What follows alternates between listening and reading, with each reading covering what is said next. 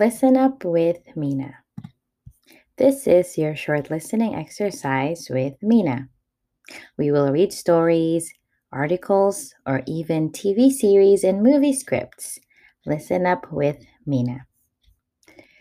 Hello, everybody. Oh my goodness, it's the last day of the month again, and I come to you with a new short listening exercise.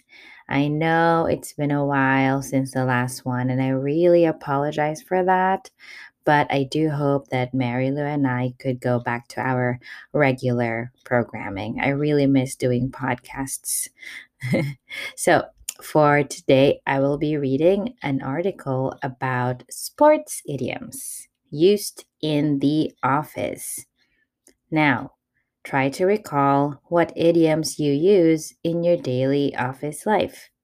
Do you use sports idioms too in your mother tongue? Share it later in the comments.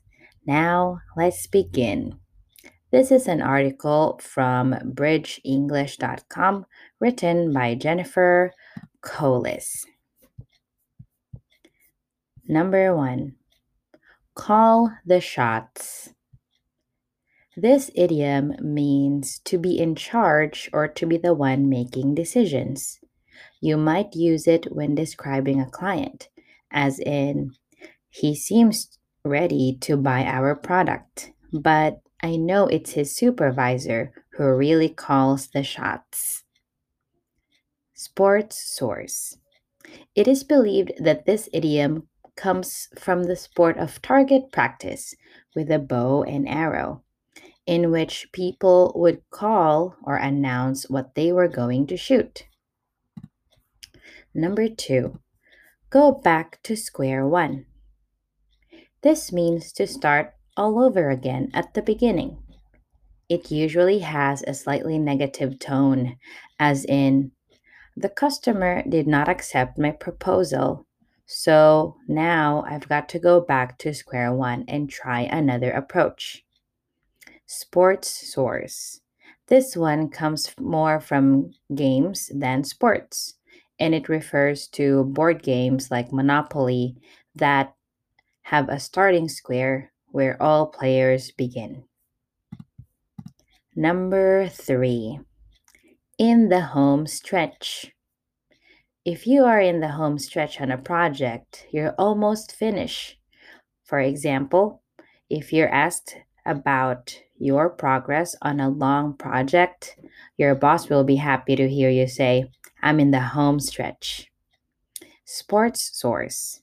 In horse races, the home stretch refers to the last part of the track when the race is almost finished.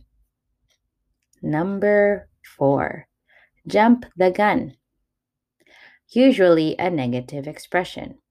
If you jump the gun on something, you begin too soon. On her first day at the new job, Katie jumped the gun by presenting a PowerPoint about her ideas to reorganize the entire company. Sports source. In running sports like track, a gun is a shot to signal all runners to begin the race. If you start running before the gunshot, you are jumping the gun. Number five, throw in the towel.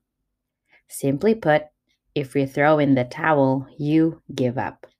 You might hear words of encouragement in the office, such as, We can't just throw in the towel on this account after all our hard work.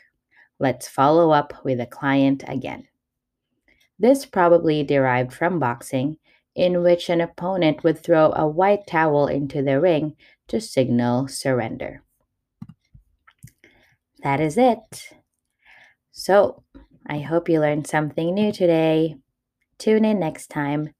This has been Listen Up with Mina. Have a good day.